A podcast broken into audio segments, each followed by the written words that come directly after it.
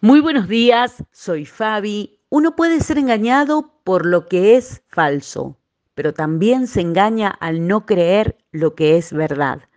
Esto escribió el teólogo Soren Kierkegaard. ¿Pasaste alguna vez despierto toda la noche pensando en las consecuencias de algo que se rompió en tu vida y pensaste que esas consecuencias nunca terminarían?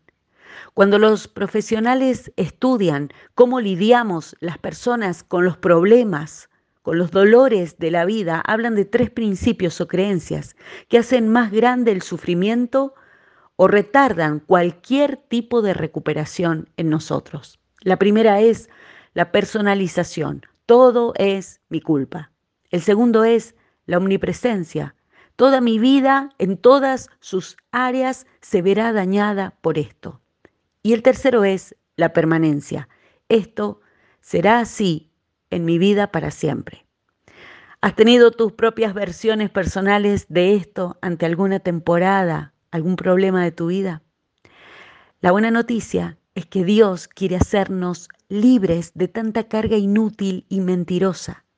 Él quiere liberarnos y como dice el Señor Jesucristo en Juan capítulo 8, hablando de sí mismo, si el Hijo los hace libres, ustedes serán verdaderamente libres y conocerán la verdad y la verdad los hará libres.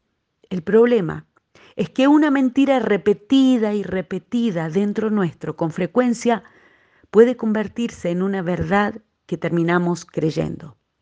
Por eso si queremos sanar el corazón y vivir la vida en su plenitud, tenemos que comenzar a sacar de raíz esas mentiras que hemos estado creyendo.